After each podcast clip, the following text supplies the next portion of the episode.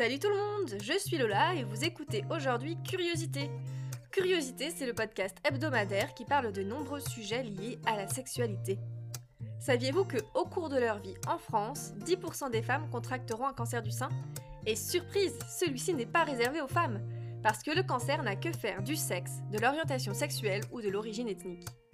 C'est pourquoi la prévention est essentielle afin de pouvoir diagnostiquer la maladie à temps et commencer le plus tôt possible le traitement le plus approprié. Chez Sexy Avenue, nous nous engageons chaque année pendant la campagne d'Octobre Rose à sensibiliser notre public, à diffuser des informations sur la prévention, et c'est pourquoi je voudrais terminer cette campagne en vous parlant du premier instrument de prévention du cancer du sein, c'est-à-dire l'autopalpation.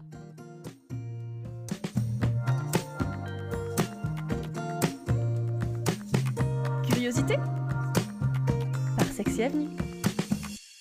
L'autopalpation, c'est un auto-examen rapide et simple que vous pouvez faire en toute sécurité dans le confort de votre maison. À quoi sert-il? Il vous permet de détecter la présence de nodules ou de modifications de vos seins afin de pouvoir éventuellement contacter votre médecin et procéder à des examens plus approfondis. Et alors, euh, peu importe votre sexe biologique, l'auto-examen, il doit être fait par tout le monde. Et ceci parce que nous avons tous un tissu mammaire qui peut être à risque de développer un cancer du sein. Alors, quand est-ce qu'il vaut mieux faire l'autopalpation? Si vous avez vos règles, je vous recommande de faire l'auto-examen la semaine après votre cycle. En effet, avant les règles, euh, les seins sont souvent plus douloureux, hein, j'imagine que vous le savez bien, et ils sont plus difficiles à examiner. À noter que l'autopalpation doit vous permettre de bien connaître vos seins, et ce, afin de vous créer un référentiel. En effet, euh, tous les seins ne se ressemblent pas. Certaines personnes peuvent avoir une poitrine naturellement asymétrique, mais aussi des vergetures, des taches ou tout autre élément qui n'ont rien d'anormal s'ils n'évoluent pas. Alors par contre, si vous êtes enceinte ou ménopausée, il n'y a pas de meilleur moment euh, que d'autres pour pouvoir faire l'autopalpation. Mais surtout, après 40 ans, cet examen est extrêmement recommandé car le risque de tomber malade augmente. Mais passons maintenant de la théorie à la pratique. Comment faire l'autopalpation du sein? Alors il ne faut pas s'inquiéter, il s'agit vraiment d'un auto-examen qui est vraiment très pratique, très rapide et qui se déroule en quelques étapes toutes simples.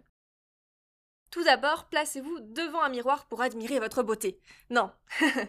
en vrai, placez-vous devant un miroir, dans une pièce bien éclairée, où vous pouvez bien voir votre corps. La première chose à faire, c'est de s'observer et de contrôler la symétrie entre les deux seins. Ensuite, on procède à l'examen, un sein à la fois. Vous pouvez commencer par le sein droit, ou le gauche, comme vous préférez, mais aujourd'hui, moi, je commencerai par le sein droit. Observez sa structure et faites attention aux bosses, creux, changement de couleur ou de texture de la peau du sein et du mamelon. Il serait préférable de faire l'observation dans trois positions différentes. Tout d'abord, les épaules détendues et les bras le long des hanches. Ensuite, les bras levés au-dessus de la tête. Et enfin, les paumes jointes devant le front en contractant les muscles de la poitrine. Ensuite, la deuxième étape consiste à palper le sein. Pour cela, utilisez trois doigts de la main gauche, à savoir l'index, le majeur et l'annulaire, pour palper le sein avec fermeté. Donc pour ceux qui connaissent pas le nom des doigts, c'est les trois du milieu. Commencez par la clavicule et descendez vers l'aisselle. Puis faites des mouvements de haut en bas. Ensuite, passez également au mamelon avec des mouvements de l'intérieur vers l'extérieur.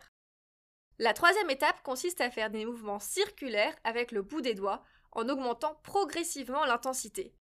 Alors ça, ça va vous permettre de palper le sein à la fois en surface et plus en profondeur à la recherche de nodules. La quatrième étape met, elle, l'accent sur le mamelon. Pressez-le doucement entre le pouce et l'index et vérifiez qu'il n'y a pas de liquide qui coule et qu'il n'est pas douloureux, enflammé ou rétracté sur lui-même. En cas d'écoulement, faites attention à la couleur de la sécrétion, pour pouvoir éventuellement en parler à votre médecin. Lorsque vous avez terminé avec le sein droit, répétez les mêmes gestes sur le sein gauche. Alors c'est plutôt simple, non? Ce sont quelques gestes qui sont en effet très simples mais qui ont une importance capitale dans la prévention du cancer du sein.